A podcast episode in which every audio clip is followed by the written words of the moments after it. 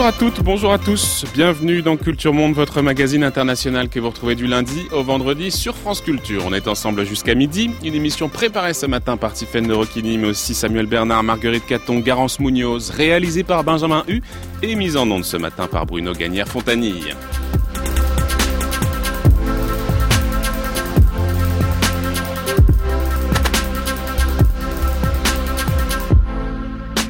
Deuxième temps de notre semaine consacrée aux nouveaux délinquants environnementaux. Hier, nous parlions des conséquences dramatiques de la déforestation. Demain, nous nous intéresserons au trafic d'espèces en voie de disparition.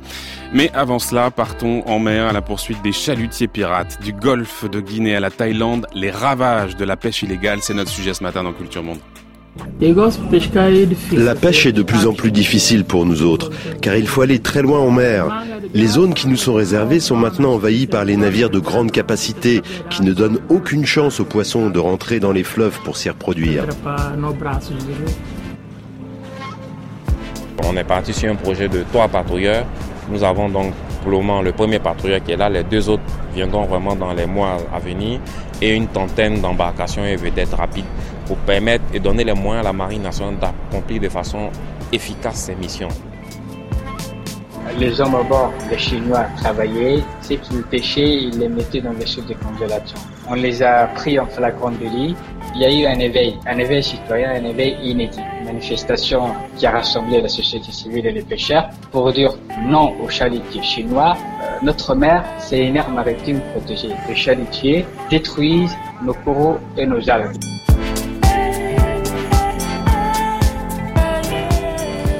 De Djibouti à la Côte d'Ivoire, les eaux africaines sont particulièrement exposées au phénomène de la pêche illégale, mais c'est en fait un phénomène éminemment mondial, mondialisé, qui participe dangereusement de l'épuisement des ressources halieutiques. Exemple récent qui montre son ampleur, en août dernier, un navire chinois transportant une cargaison illégale de près de 7000 requins dont nombre d'espèces protégées a été intercepté dans l'archipel des Galapagos au large de l'équateur. Un exemple parmi d'autres qui montre l'ampleur de cette pêche illégale dans le monde qui, selon Bruxelles, représenterait entre 11 et 26 millions de tonnes de poissons chaque année, c'est-à-dire 15% des volumes mondiaux.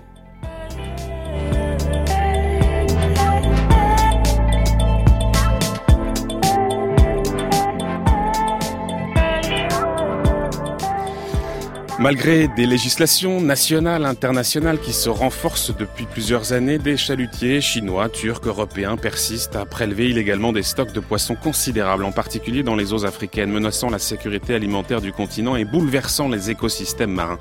Alors comment lutter efficacement contre ce phénomène au niveau international alors que la Chine et le Japon, champions du marché de la pêche, refusent de, pour l'heure de ratifier des traités? Comment renforcer la coopération régionale dans le golfe de Guinée ou encore au large de la Thaïlande? Et peut-on combattre la pêche illégale sans interroger le modèle de la pêche industrielle, premier responsable évidemment de la diminution drastique des stocks de poissons. Pour évoquer toutes ces questions, nous avons invité ce matin Béatrice Gorès. Bonjour. Bonjour. Merci infiniment d'être avec nous. Vous êtes en duplex depuis Bruxelles. Vous êtes coordinatrice de la coalition pour des accords de pêche équitables. Merci d'être avec nous. Alors on pourrait d'abord penser que la pêche illégale, c'est un phénomène un peu éparse, relativement inorganisé, avec des navires qui, euh, dans leur coin, si je puis dire, ponctionnent illégalement des ressources halieutiques. Mais quand on regarde les choses, on voit que c'est beaucoup plus organisé et structuré qu'on pourrait le penser, avec des réseaux internationaux, avec des méthodes et des pratiques qu'on voit dans d'autres trafics, que ce soit les trafics de drogue, les trafics d'armes, avec du blanchiment d'argent, avec de la fraude fiscale, avec de la traite d'êtres humains. En fait, la pêche illégale, c'est un secteur qui relève du crime organisé, Béatrice Gorez. Bon, il y a un petit peu de tout. Hein. Je crois qu'il y a une partie effectivement qui relève du crime organisé. Euh, maintenant, il y a d'autres cas où euh, ce sont des opérateurs euh, individuels, je dirais, qui, euh, qui, qui, entrent dans des, des opérations euh, illégales. Il y a aussi, et j'entendais les témoignages en début d'émission, des chalutiers qui opèrent de façon tout à fait légale, mmh. mais de façon non durable. Donc il y a un petit peu de tout. Et je crois que ce qui est important, c'est de considérer la pêche illégale un petit peu comme le, le, le sommet visible, en tout cas visible aujourd'hui au niveau des médias, le sommet de l'iceberg de la pêche non durable. C'est ça qui est euh, le, grand problème. Oui, en fait, il n'y a pas du tout d'un côté des navires qui pratiqueraient de la pêche parfaitement légale et de l'autre des navires qui donneraient euh, seulement dans l'illégalité. En réalité, il y a une très grande porosité. Exactement. Hmm. Et je crois que vous avez bien fait de faire le lien entre le, la question euh, de la pêche industrielle qui n'est pas sous contrôle, je dirais, et la pêche illégale, parce que c'est là où le, le, problème réside. Évidemment, il va falloir comment les choses, euh, va falloir voir, pardon, comment les choses s'articulent. Euh, de quoi est-ce qu'on parle quand on parle de, de, de, de, pêche illégale? Les observateurs dont vous faites partie parlent de pêche INN, illicite, non déclarée non réglementée. Ça veut dire quoi? Donc la, pêche INN, c'est un sigle qui a été adopté au niveau international, mais en général, quand on parle de pêche INN, on parle de pêche illicite, donc le I du INN. Mmh. Euh, le deuxième N, par exemple, de INN, c'est la pêche euh, non réglementée. Or, évidemment, si une pêche n'est pas réglementée, c'est difficile d'enfreindre les règles. Donc, euh, les, deux N sont un peu plus flous, je dirais. Donc, en général, on s'adresse, on adresse les, les cas de pêche illicite, illégale. On a une idée de l'ampleur de cette pêche illégale en Afrique. Certains chiffres parlent de 25% de la pêche totale. Il y aurait un poisson sur quatre qui serait un poisson volé puisque pêché illégalement. C'est le cas? Euh, écoutez, on ne sait pas, c'est la pêche illégale, donc forcément mm. c'est un peu difficile à évaluer. Il y a effectivement eu des, des évaluations euh, qui parlent d'un poisson sur quatre euh, volé en Afrique. Euh, je ne m'avancerai pas jusque-là. Je crois que c'est un phénomène important. Euh, si on adresse le phénomène de la pêche non durable, qui inclut par exemple les chalutiers chinois euh, qui pêchent dans les eaux côtières, dans la plupart des cas ou dans beaucoup de cas, ce sont des chalutiers qui ont des, des, des, des licences de pêche en bonne et due forme, qui ne respectent pas l'esprit de la loi, mais qui souvent ont des dérogations par rapport aux lois nationales pour opérer de cette façon-là. Donc, si on, inclut tout cela, la pêche non durable, là, je dirais qu'on est beaucoup plus euh, loin que ça. On est au-delà d'un poisson sur quatre. L'année dernière, Greenpeace avait rendu un rapport dans lequel euh, il disait que la pêche illégale menaçait la sécurité alimentaire en Afrique de l'Ouest. Euh, oui, tout à fait. Euh, je prendrai par exemple un, cas qui a eu euh, qui, qui, a eu lieu il y a quelques années, euh, entre 2012 et 2016, par exemple au Sénégal. Le gouvernement sénégalais de l'époque avait octroyé une vingtaine de, de licences à des chalutiers russes pour venir pêcher chez eux des petits pélagiques. Alors les petits pélagiques, euh, pour vous expliquer un petit peu, ce sont des, des espèces de, de, sardines, on dirait, euh, qui sont extrêmement importantes pour l'alimentation la, de la population locale et régionale en Afrique de l'Ouest. Donc en permettant à ces chalutiers, qui sont d'énormes chalutiers, ce ne sont pas des, des, petits bateaux d'une vingtaine de mètres, en général ils font euh, entre 80, 100 ou même euh, plus, plus, plus long que 100 mètres, en permettant à une vingtaine de ces chalutiers de venir pêcher la même ou la pêche artisanale pêche ces sardines et ces sardinelles, euh, eh bien évidemment, il y a une compétition qui se fait entre les deux modèles de pêche et le marché local est, est privé euh, d'une ressource extrêmement importante pour la sécurité alimentaire. Surtout que les gros chalutiers, qu'est-ce qu'ils en font? Ils en font de la farine qui va être utilisée ensuite pour euh, l'aquaculture. Voilà, certains en font de la farine, pas tous. Euh, certains les mettent dans des dans des boîtes euh, de, de, de 20 kilos de poissons congelés qui parfois retrouvent le, le, le, chemin pour, euh, pour arriver dans d'autres pays africains. Mais c'est vrai qu'une grande partie de ces de ces poissons sont transformés en farine. Alors pour dire un petit mot sur la farine, c'est aujourd'hui, à mon sens, un problème, en tout cas en Afrique de l'Ouest, un problème au moins aussi important que le problème de la pêche illégale. C'est-à-dire qu'aujourd'hui, on a de plus en plus d'usines de farine qui se développent, que ça soit de la Mauritanie jusqu'à la jusqu'à la Guinée ou même, ou même euh, plus bas dans le golfe de Guinée. Et ces usines de farine, littéralement, pompent le poisson, les petits pélagiques, pour en faire de la farine, pour l'exportation, pour l'aquaculture, pour l'agriculture industrielle. Et là, évidemment, on a de nouveau une compétition avec le poisson qui est consommé localement faut parler de la Chine, Béatrice Gorès, parce que euh, c'est un pays qui a souvent été mis en cause dans le phénomène de la pêche illégale. Il y a quelques semaines, les autorités chinoises ont annoncé des mesures à l'encontre de navires chinois qui pratiquent la, pêche illégale. En 2017, l'ONG Greenpeace avait mené une grande expédition pour documenter un peu cette pêche illégale au large des côtes ouest africaines.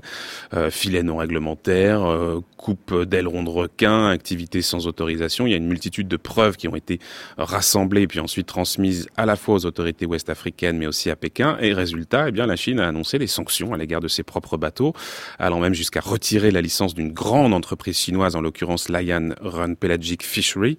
Il y a également eu des, suspensions de subventions euh, d'État pour certaines entreprises de pêche. Pendant longtemps, on avait l'impression que les navires chinois pratiquaient euh, euh, la pêche illicite et se sentaient finalement assez intouchables parce que totalement couverts par les autorités chinoises. C'est fini cette époque? Euh, c'est fini, je ne sais pas, mais en tout cas, je crois que c'est un grand pas qui a été euh, qui a été pris par les autorités chinoises.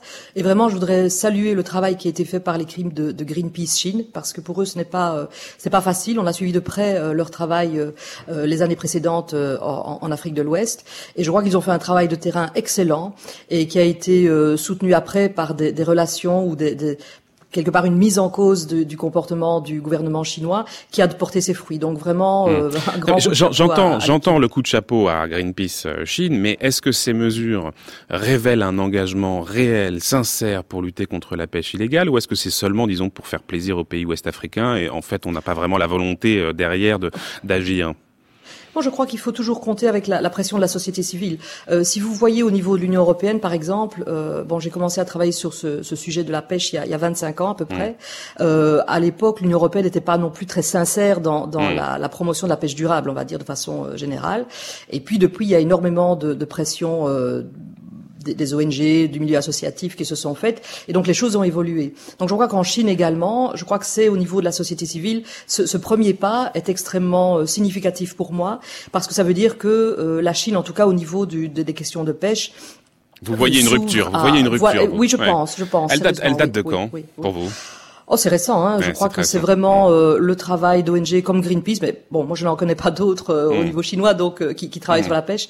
Donc, c'est vrai que, que je, je, mets un peu en avant leur travail. Mais c'est vrai que c'est ce genre de travail qui, qui, qui, a débloqué les choses et, et, qui, à mon avis, on est un on, est à un moment de rupture au niveau du, du gouvernement chinois par rapport au, au, à son attitude vis-à-vis de la pêche illégale.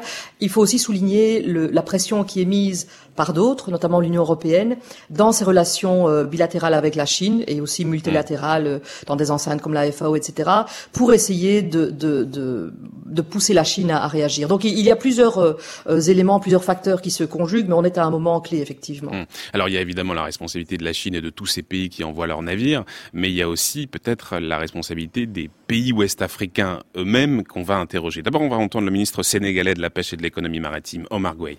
Cette pêche illégale non déclarée, non réglementée, pose beaucoup de problèmes à toutes les économies au niveau mondial, pas seulement le Sénégal, mais si on prend le Sénégal, euh, comme vous le savez également, nous perdons, selon les statistiques, 150 milliards par an du fait de cette pêche illégale.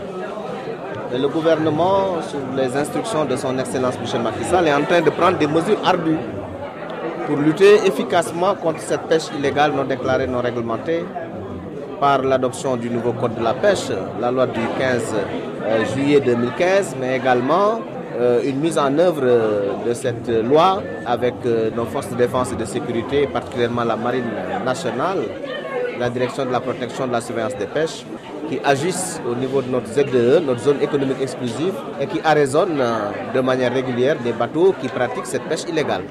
Alors voilà pour les discours officiels. Béatrice Gorez, on dénonce la pêche illégale, on montre aussi les efforts qui sont réalisés pour lutter contre ce phénomène, mais est-ce qu'il n'y a pas aussi une responsabilité pour les autorités ouest-africaines elles-mêmes dans ce pillage des côtes de la région? D'abord, je voulais un peu euh, commenter ce que dit euh, Monsieur Omar Gueye. Je crois que le Sénégal, euh, le Sénégal, ce n'est pas l'Afrique, en tout cas en, matière de pêche. Et aujourd'hui, le Sénégal, effectivement, euh, prend des mesures par rapport à, la pêche illicite. Euh, L'exemple que j'ai donné tout à l'heure en, en, 2012, c'était que le gouvernement sénégalais de l'époque, quelque part, couvrait des pratiques illicites, mmh. hein, donc délivrait des licences à des bateaux qui agissaient contrairement à la loi même du Sénégal. C'est plus le cas aujourd'hui.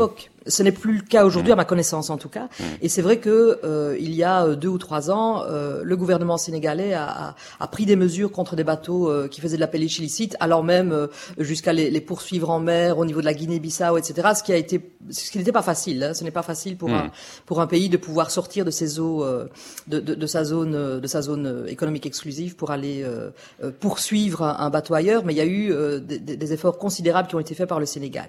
Maintenant, ça c'est le Sénégal. Si on regarde d'autres pays, la, la, situation est bien différente. Donc on a des pays, par exemple, où euh, la pêche illicite est encore tolérée, malgré un renforcement de la législation, euh, malgré euh, des, des, des, actions euh, prises officiellement pour lutter contre la pêche illicite. Je vais prendre un exemple qui date de l'année dernière. Donc c'était juste après la, la, le, le, voyage de, ou la campagne de Greenpeace en Afrique de l'Ouest. Donc euh, le, le, bateau de Greenpeace a fait cinq ou six pays, je ne sais plus, euh, en restant à, chaque fois une semaine sur place, en voyant les autorités, les sensibilisant, etc. Ils ont aidé à raisonner des bateaux, etc.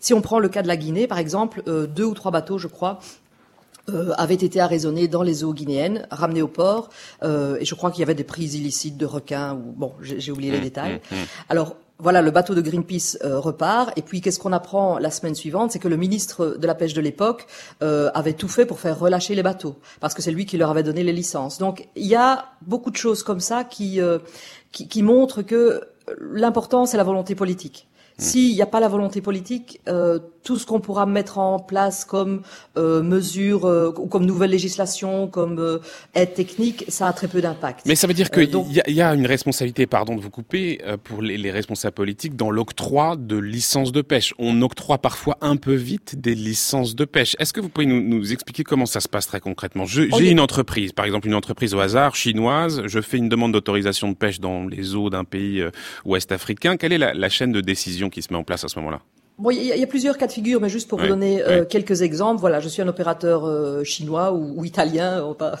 ne prendre que les Chinois. Euh, et, et, donc j'arrive, j'ai envie de pêcher dans les eaux d'un pays côtier africain. J'ai plusieurs possibilités. Donc soit je trouve quelqu'un qui a une qui a, qui a sur place une licence. Donc ce qui arrive souvent, et d'ailleurs pour anecdote, euh, donc notre notre organisation s'appelle la Coalition pour des accords de pêche équitables, et je dirais que en moyenne une fois tous les deux ans, je reçois un message euh, de, quelqu'un d'un pays d'Afrique de l'Ouest qui dit ah voilà j'ai reçu une licence euh, du ministre euh, pour pêcher la crevette est-ce que vous pouvez me trouver un bateau? Et donc ça c'est un cas qui arrive parfois c'est que le ministre souvent ça arrive après des élections, un ministre de certains pays eh bien remercie ses proches ou les gens qui l'ont soutenu en donnant des licences, en mmh. disant voilà je te fais cadeau d'une licence parce qu'une licence évidemment c'est euh, ça, ça, vaut de l'argent, on la vend et puis éventuellement si on fait euh, euh, si on fait une société mixte avec un, un bateau euh, étranger, eh bien on peut aussi profiter peut-être d'une partie euh, de, de, de, la valeur des, des captures quand elles sont vendues. Donc ça vaut de l'argent et donc j'ai ces emails euh, régulièrement de gens qui me disent voilà, euh, est-ce que vous pouvez me trouver un bateau européen qui peut venir et pêcher euh, des crevettes dans tel ou tel pays? Parfois, si je regarde simplement euh, l'état de la, de, la ressource de crevettes, par exemple, eh bien, on voit qu'elle est surexploitée. Donc, à ce moment-là, on peut se demander comment se fait-il qu'un ministre puisse euh, donner à ses amis ou à ses proches des un certain nombre de licences, alors que la ressource ne permet pas qu'il y ait euh, ce nombre supplémentaire de licences. Donc ça, c'est quelque chose qui arrive relativement régulièrement et qui doit évidemment être, être combattu. Mais Alors, pardon, dans, dans, le cas que vous nous citez là, par exemple, est-ce qu'on est en présence d'un navire qui bat pavillon euh, européen ou est-ce que c'est un navire qui bat pavillon local? Ou est-ce que ça dépend Ça dépend. Ouais, bah voilà, ouais, ouais, ça dépend. On a on a toutes les toutes les tous les cas de figure. On peut avoir ce qu'on appelle des, des, certains affrètements, par exemple, se font uniquement. On, on, on loue le bateau quelque part, hein, et donc on loue le bateau. Il garde le, son pavillon d'origine et on le loue pour venir euh, opérer un certain temps dans, dans, dans les eaux de son pays. Ça c'est une possibilité. Mm.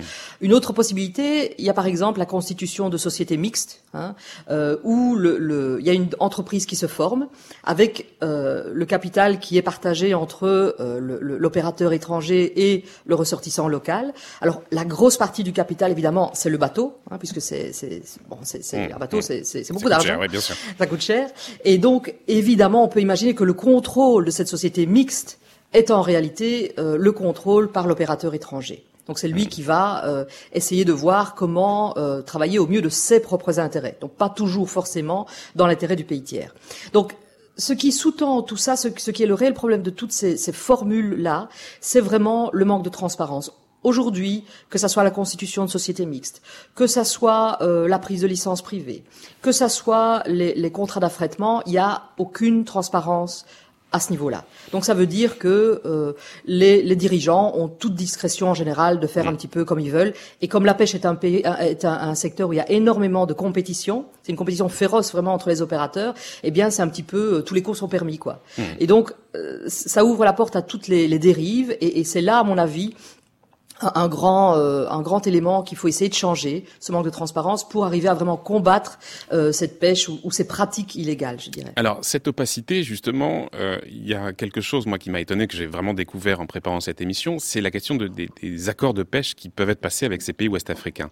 Mm -hmm. par exemple, 2013, l'Union européenne passe un accord avec la Mauritanie, dont les -hmm. eaux, on le sait, sont particulièrement poissonneuses. Certains observateurs avaient parlé d'un accord historique qui avait été -hmm. obtenu après des mois de négociations. Deux ans plus tôt, c'est le Sénégal qui avait passé un accord. Il a été, je crois, euh, suspendu ou même annulé tant il semblait déséquilibré. En ce moment même, l'Union européenne négocie pour le renouvellement d'un accord de pêche avec le Maroc.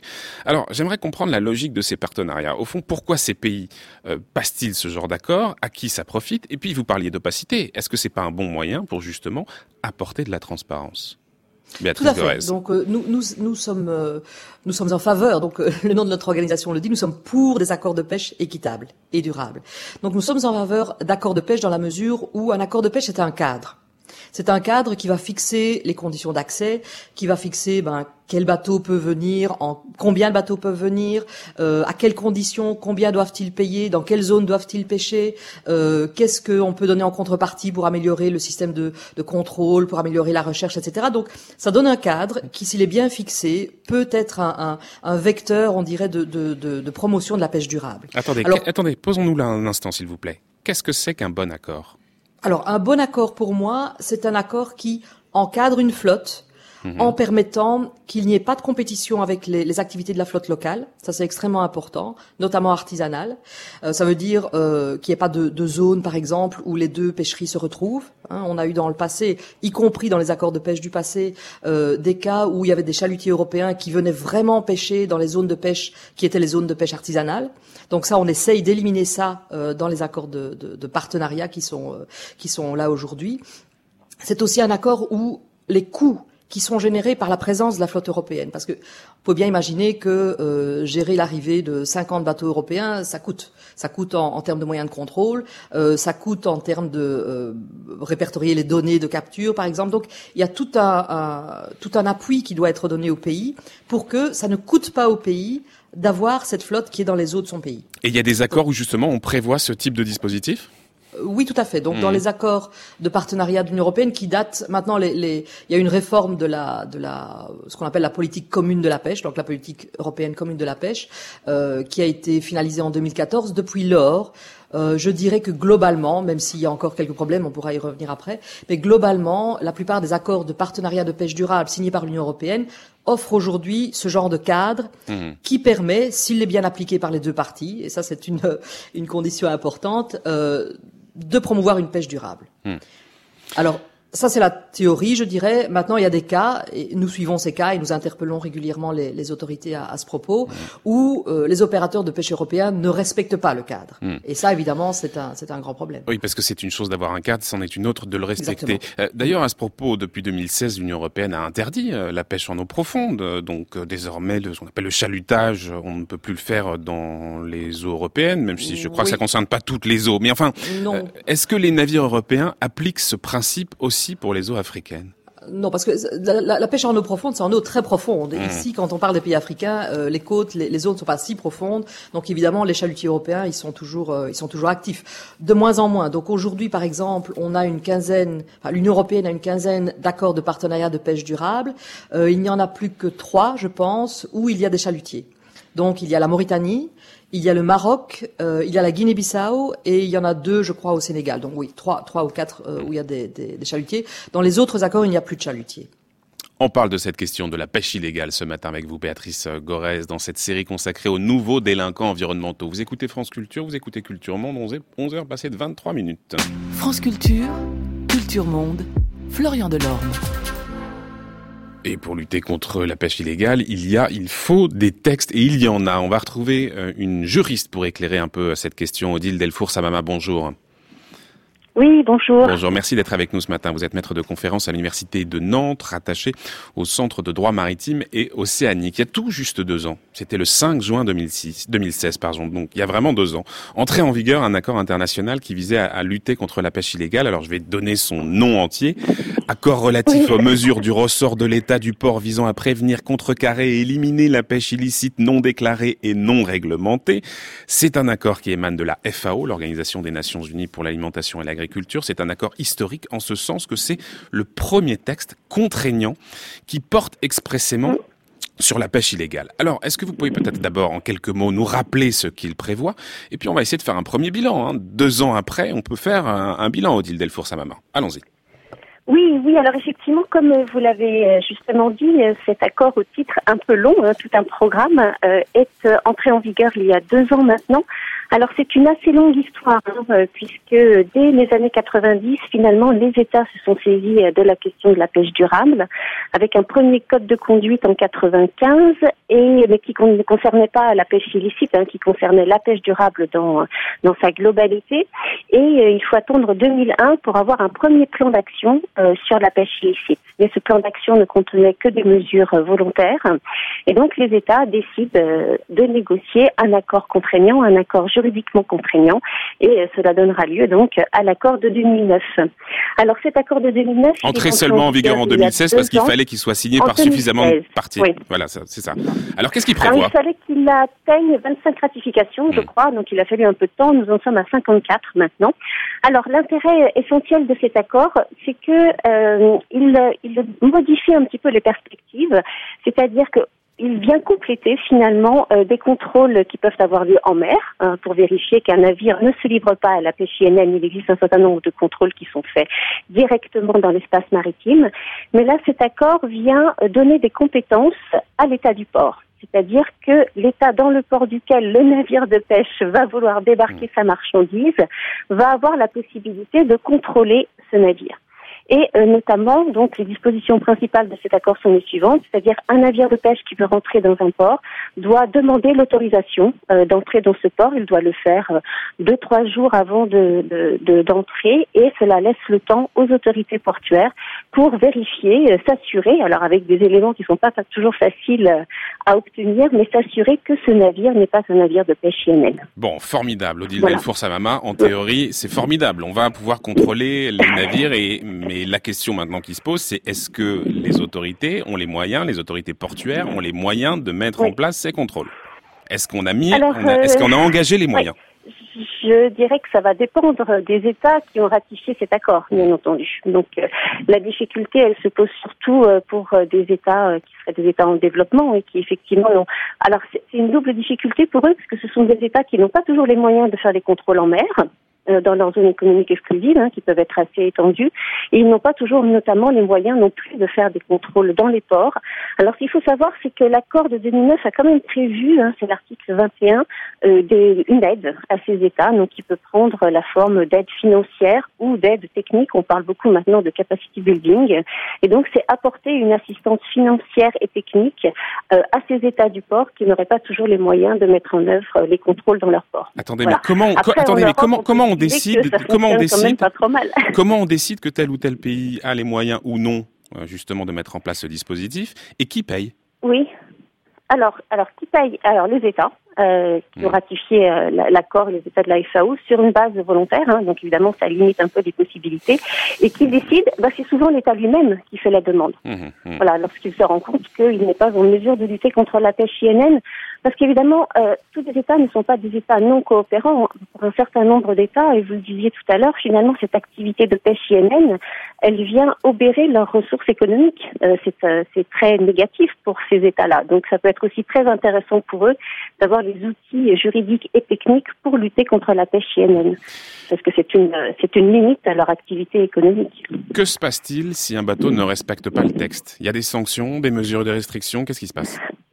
Alors nous sommes en droit international, donc euh, de ce fait, ce n'est pas un droit très coercitif. Mhm. Alors si euh, euh, le constat est fait que le navire est en situation de pêche INN, l'État du port a deux possibilités. Soit il refuse l'entrée du navire dans le port, alors, ce qui évidemment est, une, est intéressant parce que ça vient en quelque sorte euh, euh, limiter le débouché économique de la pêche INN. Un navire de pêche INN qui ne peut pas débarquer sa pêche et qui ne peut pas la vendre, eh ben, c'est une perte pour lui. Donc ça, c'est la première possibilité. La deuxième possibilité, c'est que l'État du port autorise le navire à rentrer dans le port, mais l'inspecte. Et si l'inspection euh, décèle une violation, il doit faire un rapport à l'état du pavillon et c'est l'État du pavillon qui prendra les sanctions nécessaires. Voilà. Donc après, il faut compter sur la bonne volonté de l'État du pavillon pour sanctionner les contrevenants. Et c'est effectivement une limite euh, à l'application de cet accord. Alors, on va poursuivre un petit peu sur cet accord et puis ensuite, je demanderai à, Béatrice Gorès de, de, réagir. Mais on le disait tout à l'heure ensemble, pour entrer en vigueur, il fallait qu'il soit adopté par 25 pays. C'est désormais le cas. Sauf que le problème, c'est que euh, tout le monde ne l'a pas adopté. Et là, pardon, je repense une fois encore euh, à la Chine, par exemple.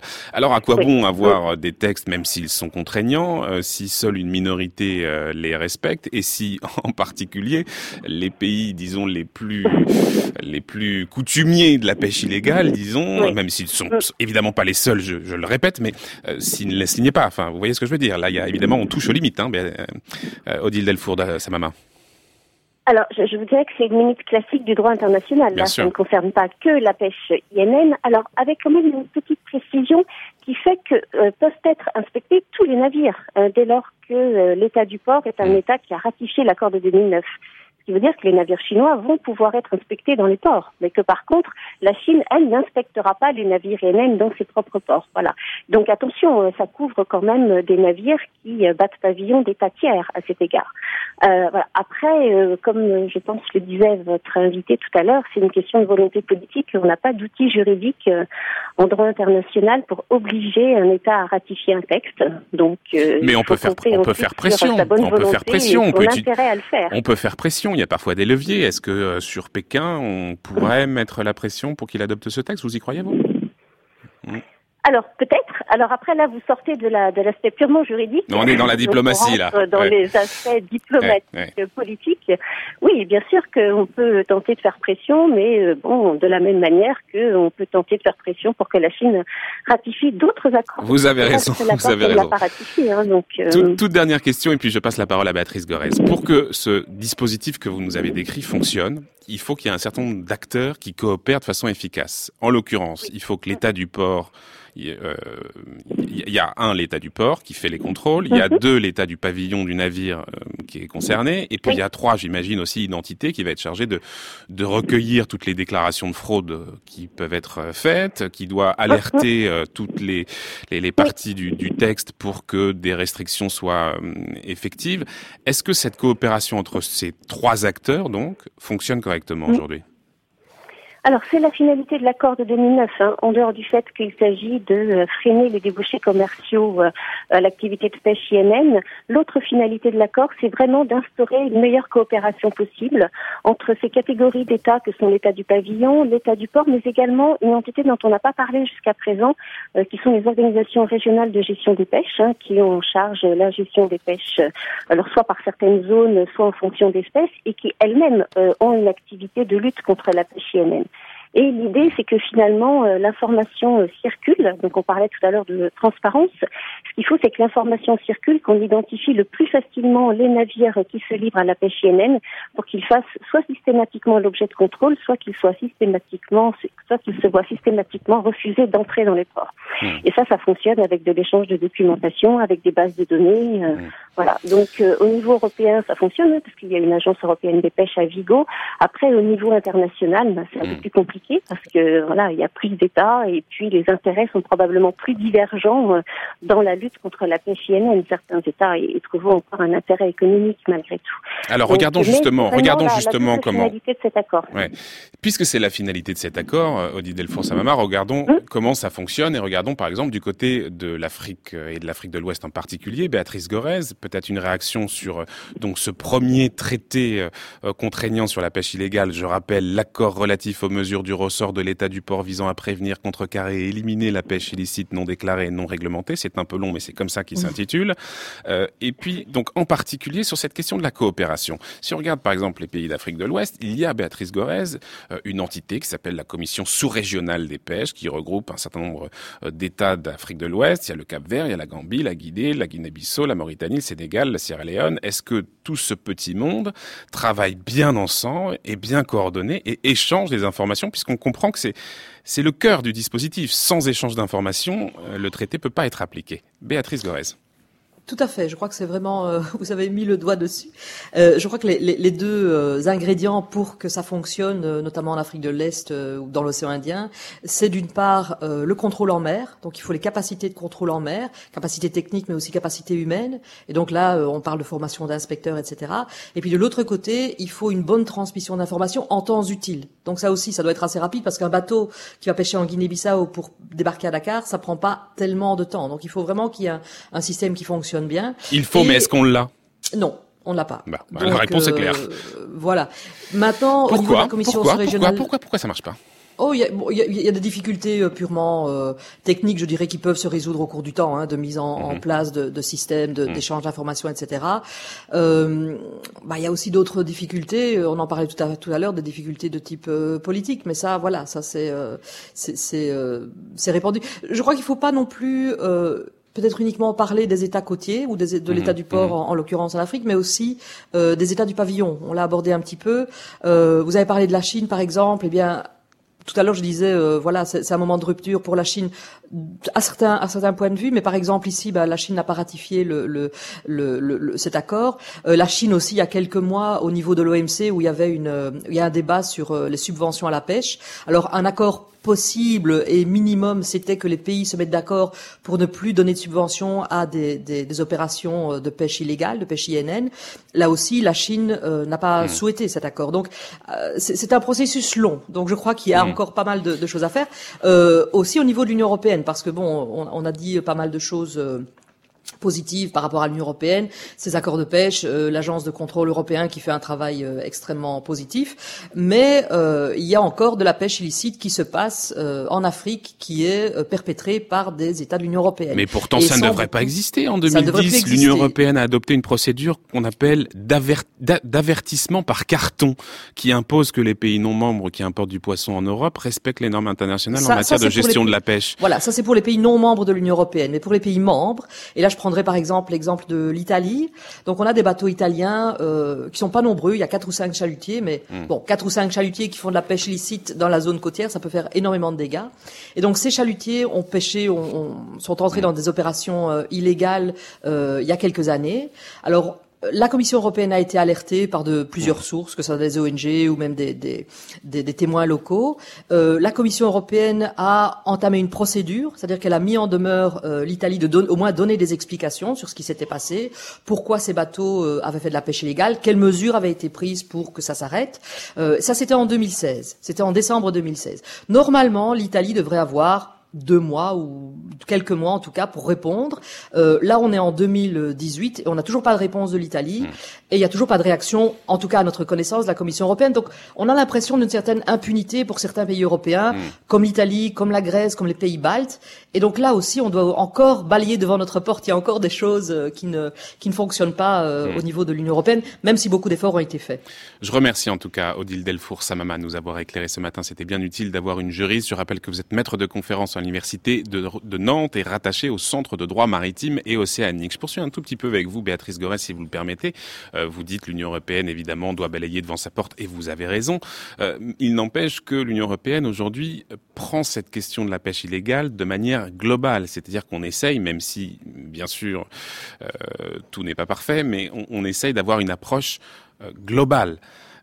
Qu'en est-il de l'Afrique? Est-ce que parce qu'on comprend bien que cette pêche illégale, c'est évidemment un enjeu euh, environnemental, c'est un enjeu économique, c'est un enjeu social parce que bien mhm. sûr avec cette pêche illégale, euh, c'est toute la pêche artisanale qui va euh, pâtir de tout cela.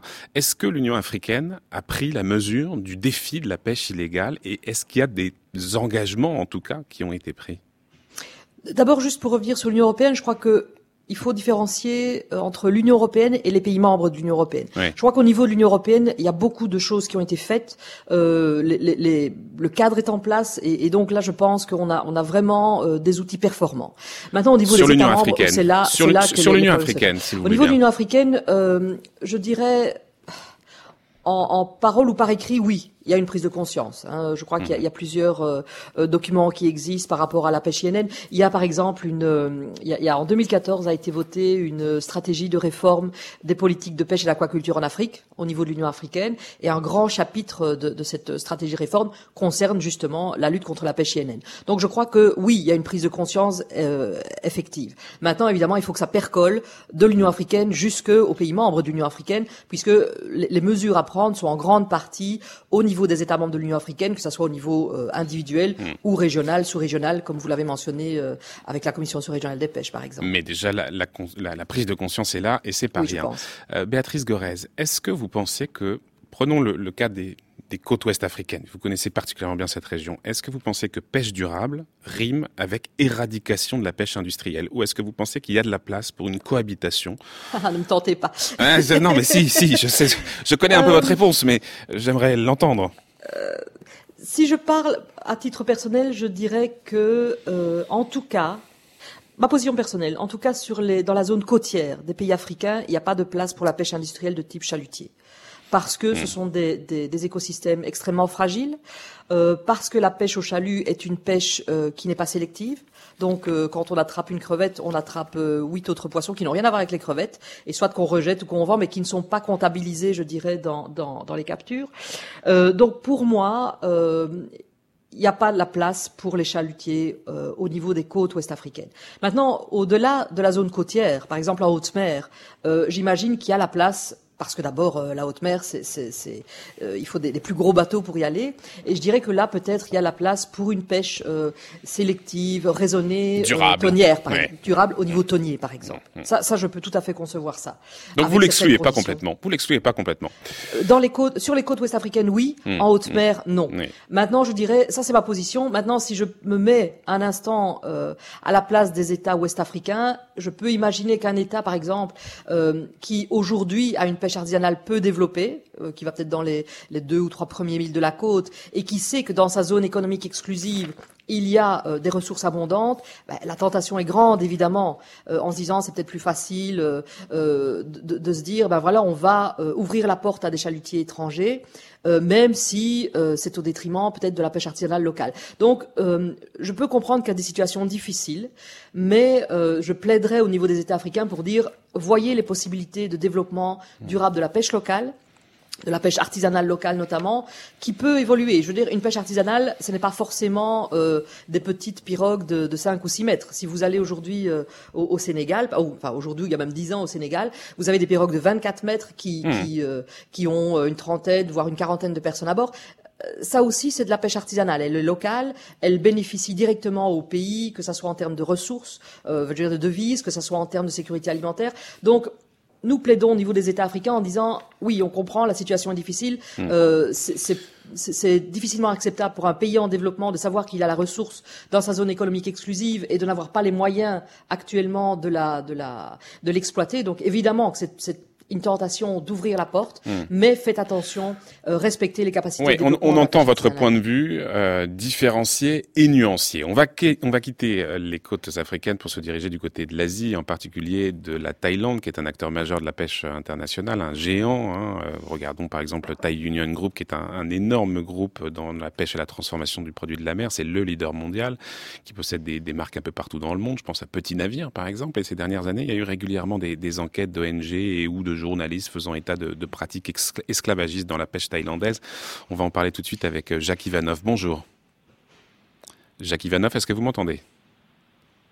Bonjour, merci d'être avec nous. Vous êtes euh, ethnologue, chargé de recherche au CNRS. Ça fait des années que vous intéressez notamment aux populations nomades des mers qui vivent autour de la Thaïlande, de la Malaisie et de la Birmanie. Vous avez donc eu l'occasion de mesurer l'impact de cette pêche illégale sur le quotidien de ces populations, à la fois, malheureusement, à la fois parce qu'elles se retrouvent privées de, de, ressources essentielles à leur survie, mais aussi parce que elles sont en première ligne pour garnir les rangs de ces armées de travailleurs engagés sur les ponts et les soutes de ces navires qui pratiquent une pêche illégale.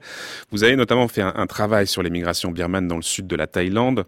Euh, vous y expliquez que la pêche est le secteur qui emploie le plus de travailleurs birmans et vous avez eu l'occasion d'être confronté, vous, à des témoignages faisant état de, ces violences à bord de ces navires de pêche. Est-ce que vous pouvez nous décrire en quelques mots euh, quelles sont les, conditions de travail qu'on peut y trouver, Jacques Ivanov? Oui, alors euh, on va faire un petit historique très rapide. nous, on a travaillé sur le trafic humain suite aux premiers scandales qui sont apparus dans les années 2010 euh, où on a découvert entre guillemets euh, qu'il y avait des marins jetés par-dessus bord. Alors, ça a commencé à faire des scandales, mais en fait, ça date depuis les années 1960. La prise de conscience des ONG et de la communauté internationale du problème est venue un peu plus tard, quand l'État se pensait absolument surpuissant et voilà dominateur. Ils étaient en fait en train de piller la la, la Birmanie, parce qu'il n'y avait pas de frontières. Donc en fait, euh, puisqu'ils ont détruit euh, pratiquement euh, tout leur hmm. leur stock de poissons depuis 1966, je crois que c'est 80% de, hmm. du stock de poissons qui a été détruit. donc ils sont allés piller allègrement la Birmanie. Le problème, c'est que, enfin le problème, la frontière s'est mise en place et les Birmans ont réclamé à ce que le marché du poisson se passe en Birmanie. Du coup, tout a été augmenté, les tarifs, les prix des poissons. Alors certes, ça a bénéficié à l'économie birmane, mais ça a mis une pression sur les coûts. Du coup, les marins à bord étaient de moins en moins payés. Alors déjà, il y avait un système euh, qu'on dit esclavagiste, mais qui était plus lié à un système de patron-client euh, mm. euh, habituel à l'Asie du Sud-Est qui fonctionnait à la manière traditionnelle. Ouais, enfin, quand même, les, chefs étaient des tailles et les travailleurs étaient des Birmans, non? Quand même, globalement. Bah, alors c'est non, non, justement. Alors c'est plus compliqué. Alors à l'intérieur d'un bateau même, vous avez deux, deux types de bateaux. Vous avez ceux qu'on met à, à l'extérieur très loin, euh, hors des eaux, voilà, dans les eaux internationales, et ces bateaux-là peuvent rester 18 mois euh, justement pour stocker euh, hmm. les, les, les, gens qui sont à bord de ces bateaux ne peuvent pas rentrer. Donc euh, en hmm. fait, ils sont pas du tout au courant et ils restent 18 mois euh, sur un bateau.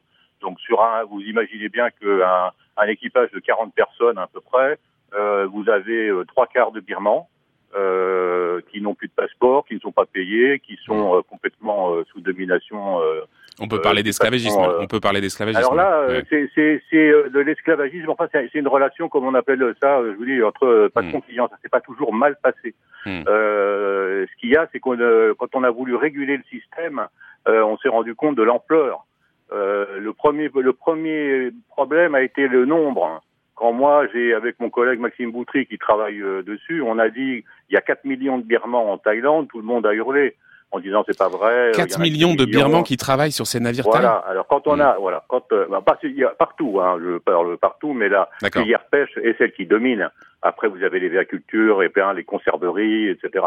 Mais la pêche elle-même, euh, c'est celle qui emploie le plus et le turnover est le plus important. Hmm. Donc alors, alors comment, comment les autorités, on, on, comprend l'ampleur, j'allais dire, des dégâts, Jacques Ivanov, mais euh, quelles, quelles, ont été les, les, mesures qui ont été prises par les États à la fois eh ben thaïlandais et birmans pour lutter justement contre tout ça? Alors, après, après euh, le scandale, alors il y a eu un scandale où on a euh, euh, qui a été euh, mise à jour et euh, ça a été, je crois, un amiral qui a dit nous, les, les, Thaïlandais, on est des, des, grands bouddhistes et des grands humanistes. La preuve, on rejette les Birmans à, la mer en leur donnant deux jours de vivre, donc on est humanitaire.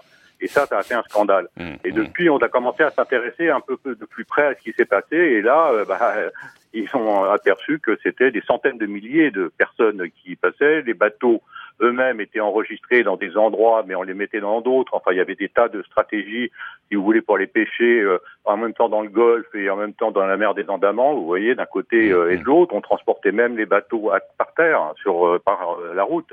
Et, qu'est-ce qu'on a fait pour éviter tout ça alors justement? On a mis, des choses en place ou pas du tout? On a fait une dizaine de sous pression internationale. Euh, et surtout parce que vous savez, le département d'État américain euh, classe les les pays euh, euh, esclavagistes, je dirais, en fonction de d'une numérotation 1, 2, 3, c'est le fameux tiers, mmh. voilà, ça s'appelle tiers, et la Thaïlande ne s'en sortait pas, elle était toujours mal classée. Alors en étant mal classée, c'est-à-dire elle n'était pas complètement esclavagiste, mais elle n'était pas non plus euh, euh, classée dans les premiers, c'est-à-dire euh, libre et donc pouvant avoir accès à des crédits, elle a fait un effort.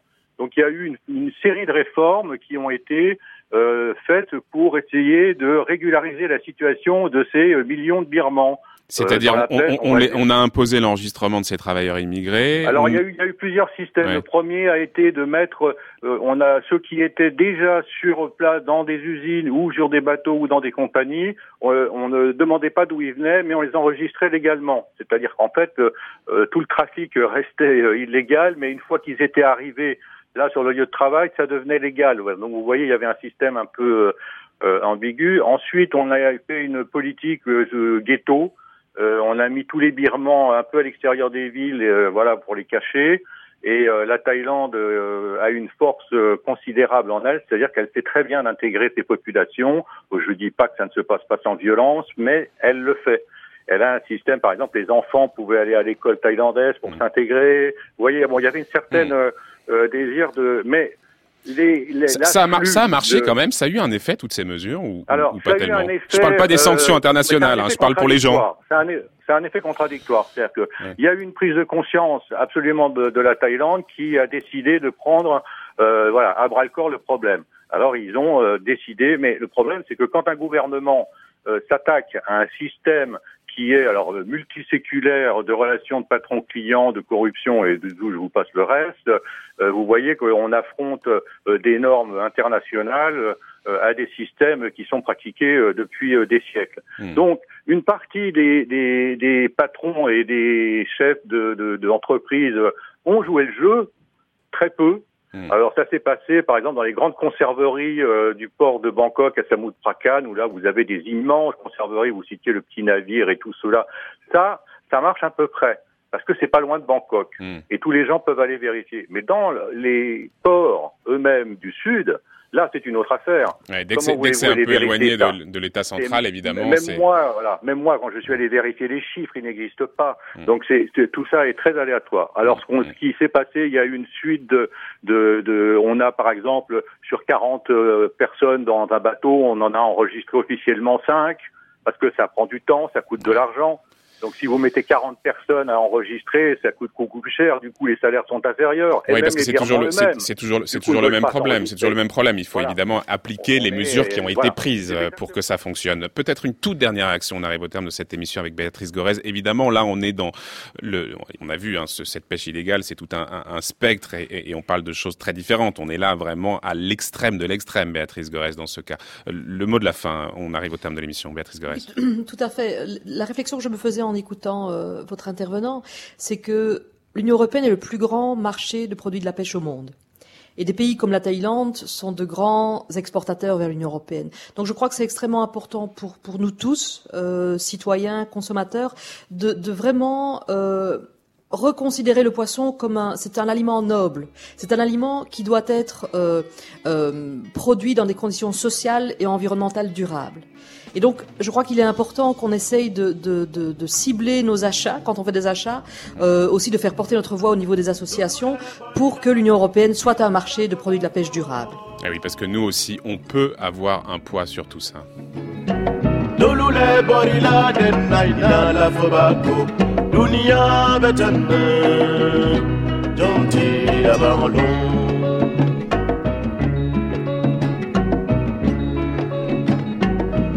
Ke fatu inala fobako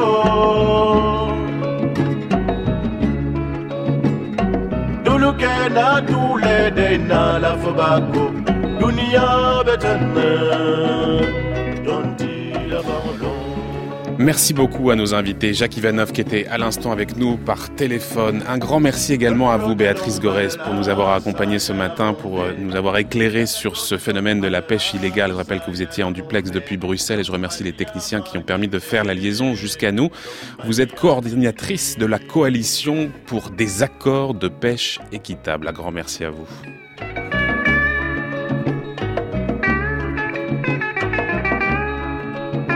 C'est avec ce très beau morceau Bako, l'autre rive de la mine Comté qu'on se quitte. Bako qui veut dire l'autre côté ou la mer en Bambara. On retrouvera nos délinquants environnementaux demain. Pour l'heure, c'est Brice Couturier. Le tour du monde des idées, Brice Couturier.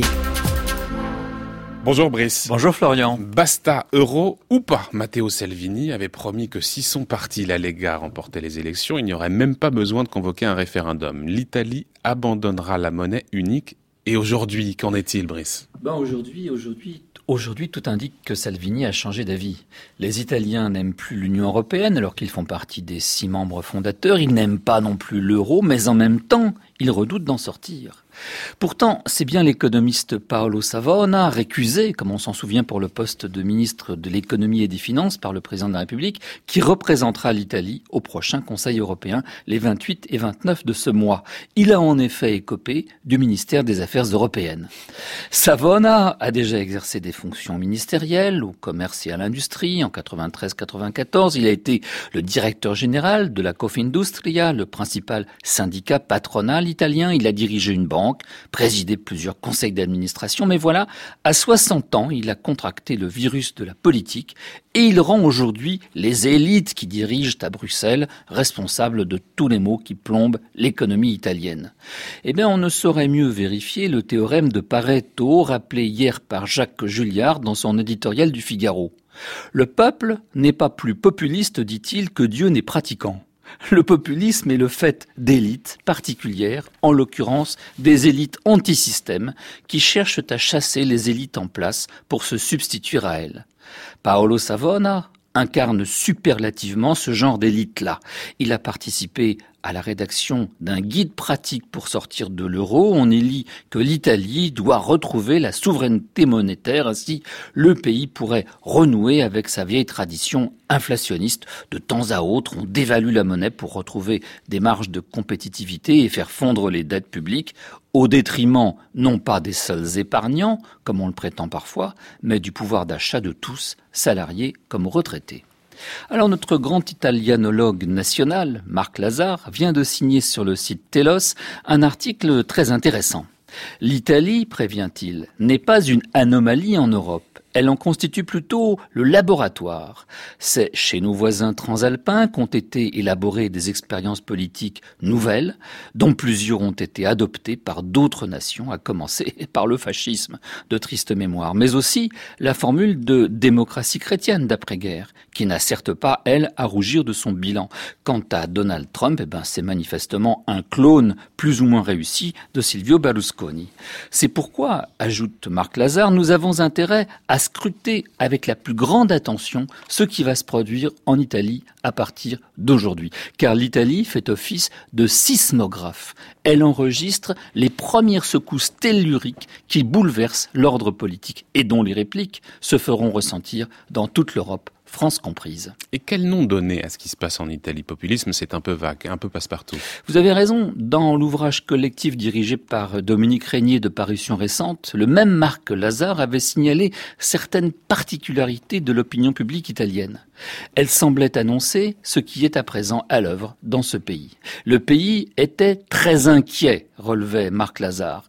Un très profond malaise démocratique s'y exprime. 47% des sondés estimaient l'an dernier que leur niveau de vie se dégradait.